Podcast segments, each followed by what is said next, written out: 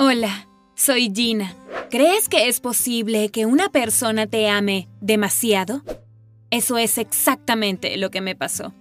La primera vez que vi a Brad en la escuela era un chico muy guapo con la sonrisa más bonita que jamás había visto. Todos los días esperaba que me notara.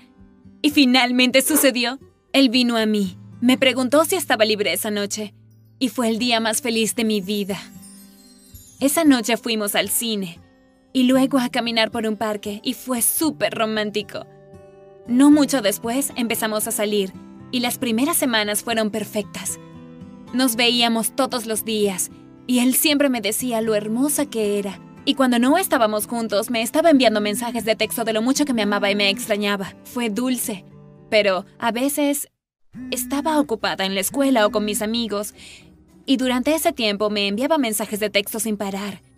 Un día estaba haciendo la tarea y cuando terminé, miré mi teléfono y había cientos de textos y llamadas perdidas. Los primeros decían, te amo, te extraño, y luego se convirtieron en cosas como, ¿estás bien? ¿Dónde estás? ¿Por qué no me respondes? Llamé a Brad y le dije, lamento no haber contestado, estaba ocupada con mi tarea. Dijo, está bien, pero la próxima vez llámame porque estaba preocupado. Fue muy dulce la primera vez, pero luego sucedió de nuevo y otra vez. Cada vez que no podía responderle de inmediato, incluso si era durante una lección, él comenzaba a sentir pánico. Una vez, incluso llamó a la puerta de mi aula y le pidió a un maestro que saliera. Era tan embarazoso. Brad siempre quiso estar conmigo, todo el tiempo. Estaba visiblemente molesto si decidía pasar un tiempo con mis amigos y no con él. Honestamente, en esos momentos mi sentimiento se fue apagando. Era difícil que me gustara un chico que no me diera espacio. Se lo conté a mis amigos y pensaron que yo era egoísta porque él me quería mucho. Así que seguí adelante, pensando que eventualmente mejoraría. Por supuesto que no.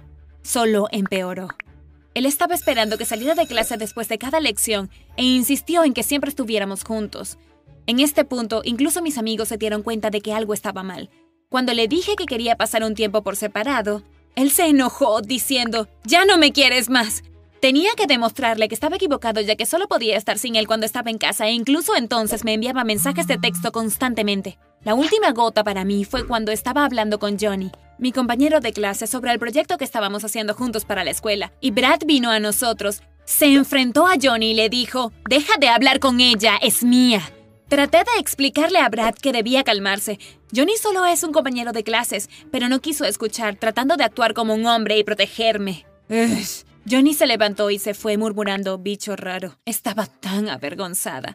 Así que le dije a Brad, no está bien, actúas como un acosador, ¿puedes parar? Y él respondió, lo hago porque te amo. No sabía por qué Brad estaba actuando así, pero no lo veía como ese chico genial y seguro que había visto antes, así que por supuesto mis sentimientos hacia él cambiaron. Y ese día más tarde le dije que ya no quería salir con él. Me rogó que lo reconsiderara. Dijo que lo sentía como cien veces. Y cuando dije no, se enojó e insinuó que me gustaba Johnny, y por eso lo estaba abandonando. Me estuvo enviando mensajes de texto todos los días durante dos semanas diciendo cuánto me extrañaba, y le expliqué una y otra vez que ya no quería tener una cita. Durante unos días él permaneció en silencio y pensé que debía haber seguido adelante, pero luego me llamó y me dijo, ¿puedes mirar por la ventana? Sí, y había un montón de velas encendidas que deletrean te amo.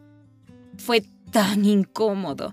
Salí y traté de explicarle que él era un gran chico, pero no me gustó este nivel de control insano. Estaba tan molesto, como si estuviera reteniendo lágrimas y sentí mucha pena por él. Dijo que era su primera novia y tenía miedo de perderme, y por eso actuó de esa manera, y no lo vio hasta que su hermano mayor se lo señaló. Él preguntó si podríamos intentarlo de nuevo y prometió que esta vez sería mejor. Quería decir sí, pero no pude, así que cortésmente lo rechacé, y me sentí tan mal por eso como si fuera una mala persona por hacerlo. Pero algo en mí dijo que todo volvería a suceder. Después de todo, Creo que una persona no debería estar en una relación si no se siente cómoda con ella, incluso si sientes lástima por alguien. Brad no es una mala persona, pero debería haber lidiado con sus inseguridades antes de comenzar una relación. Comparte si tuviste una experiencia similar y no olvides compartirla en los comentarios.